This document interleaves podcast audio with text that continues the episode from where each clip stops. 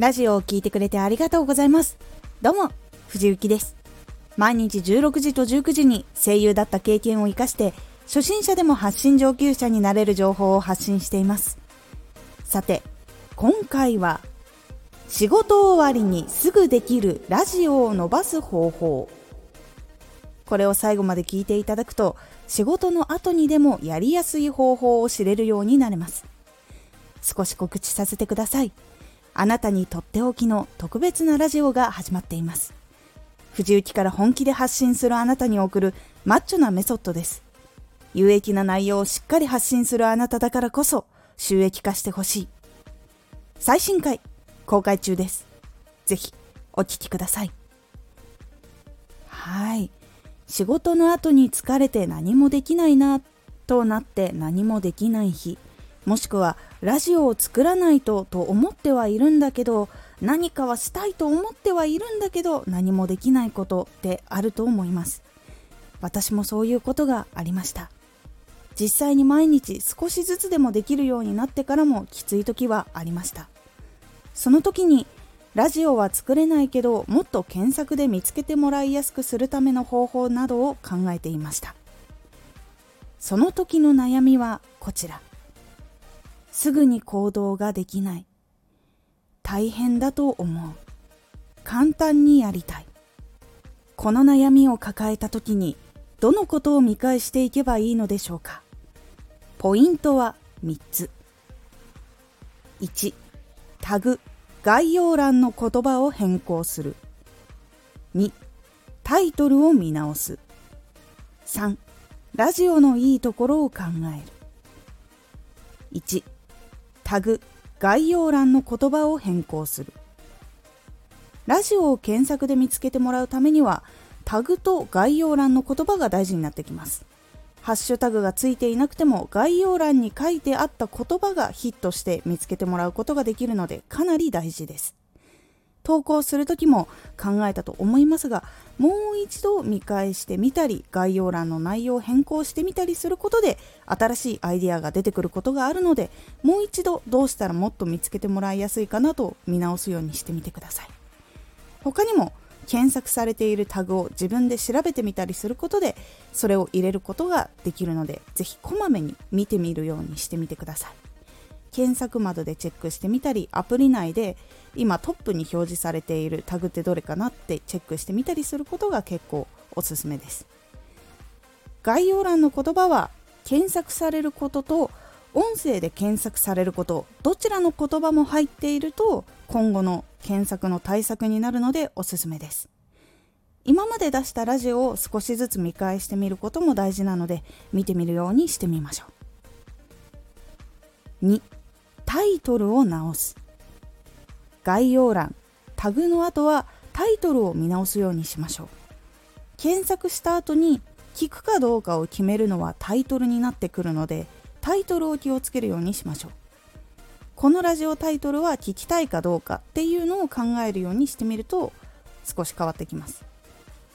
いつも聞いてくれている人新しく来てくれた人にも届きやすいっていうのをベースに変更していくとさらにいいです。コツとしては内容が分かりやすい。相手が知りたいことをつく。相手の感情が動く言葉を使うなどです。中身が分かるようにするけれど全部分かるようにするのではなくポイントを押さえて簡潔に伝えると聞いてもらいやすくなります。考える時は自分がこのタイトルのラジオを結構聞くなと思うものやこういうタイトルの本やブログのタイトルなどを参考にしてやってみるといいでしょう。3ラジオのいいところを考える。最後はラジオのいいところを考えることです。これはラジオ以外の活動をしていない時でもやっておいた方がいいです。今日更新したラジオはどういう情報が入っているからこういうことで困っていたら結構役に立つラジオだと思うとか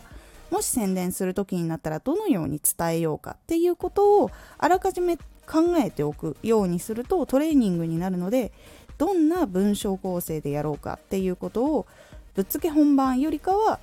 少しは考えられるようになります。こうすると実際に宣伝する時になったらこのラジオはこういうラジオだからもっとこうなりたい人におすすめですよみたいな感じに伝えられるようになるので毎回のラジオのいいところを考える癖をつけるようにしましょう。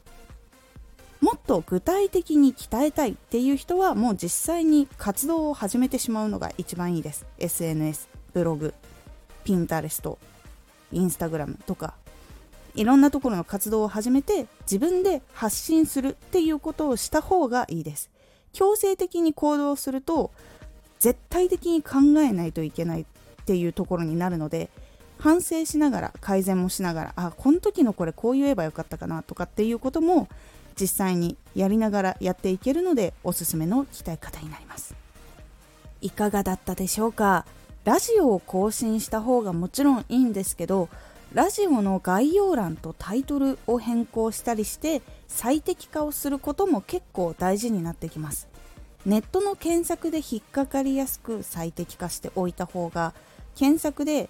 最初は引っかからなくても変更したらもっと引っかかるようになったっていうことをどんどんどんどん積み重ねておくと今まで出してきたラジオも無駄にならずに新しく人を引き寄せてくれるための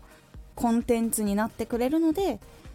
定期的に新しいタグをつけたりとか内容を見返してみたりとかして新しく単語を入れていったりするようにすると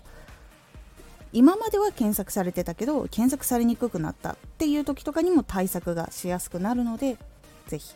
定期的にタグ概要欄タイトルっていうのはいろんなところでチェックをしつつそれを変更していくようにすると今まで更新してきたものが一つ一つまた人を呼んでくれるようになるので是非試しにやってみてください。今回のおすすめラジオ。将来の失敗につながるから気をつけた方がいいこと。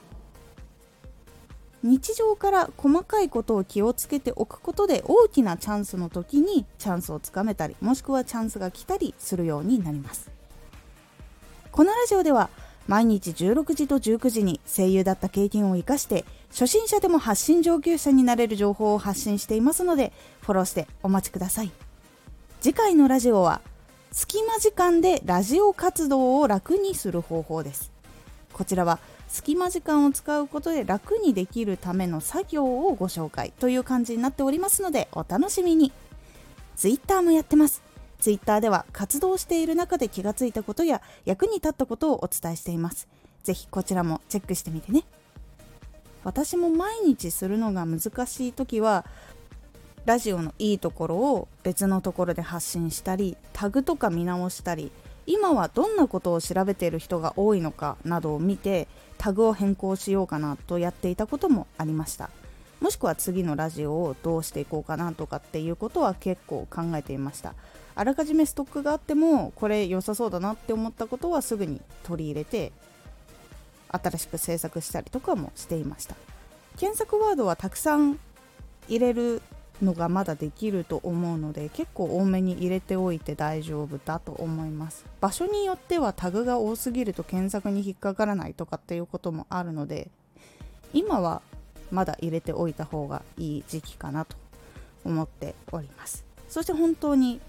検索ワードによって引っかかる引っかからないが大きく変わってくるので結構今でも気をつけています。なので皆さんもちょっと自分の発信にこれは合ってるかな合ってないかなっていうのも